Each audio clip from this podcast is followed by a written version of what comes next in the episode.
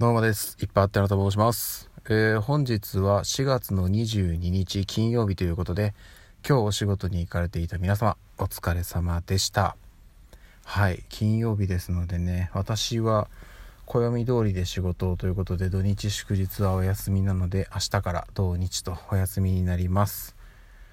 で、えっ、と、まあちょっとね、あのーやんなきゃいけないこともあるんで、その辺は片付けるんですけど、明日ですね。あのーもう本当に 個人的なあれですけど、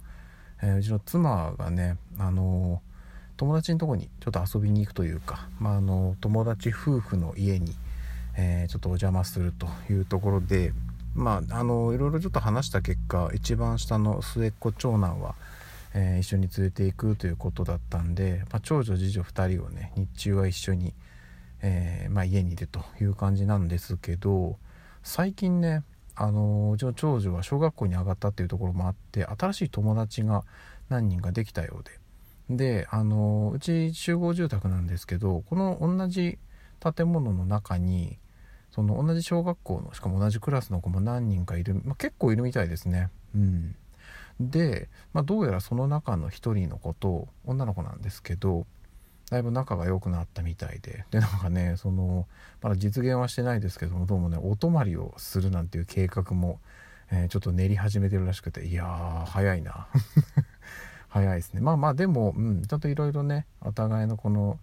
両親のね同意のもとであればね、まあ、今ちょっといろいろ難しい情勢ではあるんですけどそういったねイベントごとも、まあ、ちょっとずつやっていってもいいんじゃないかななんていうふうには思っております。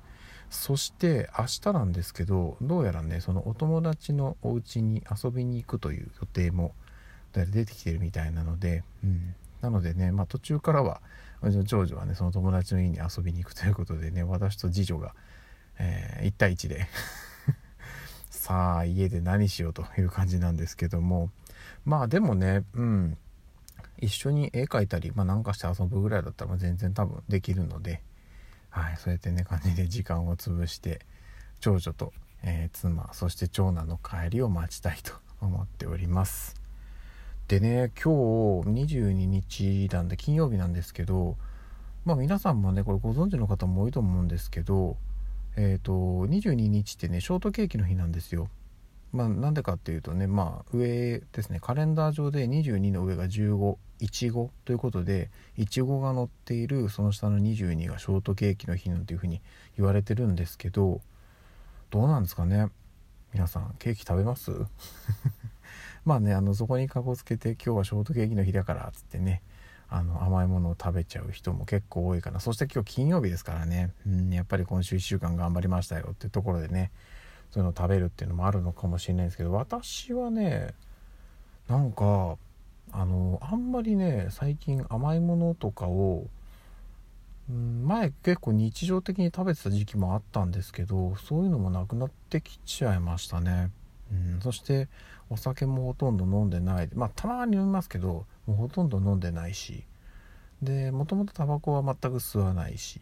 で今食事もね夜1食だけ。まあえー、と週末はね昼間とか食べる時もあるんですけど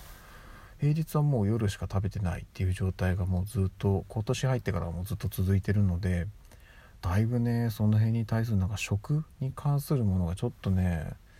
以前に比べるとだいぶ改善改善っていうかまあ変わりましたね。うん。ただなんでしょうねその食べること自体がもうなんでしょう興味がないっていうことではないんですけど多分他の人からするとそういう食に対する関心ってちょっとねもともと多分弱いんだと思うんですよね。うん、あのすごく言葉を選ばずに言うと食べれれば何でもいいタイプの人間なんですよ本当に。だからそのよ食べるんだったら、まあ、もちろんねそのあの美味しいに越したことはないですけど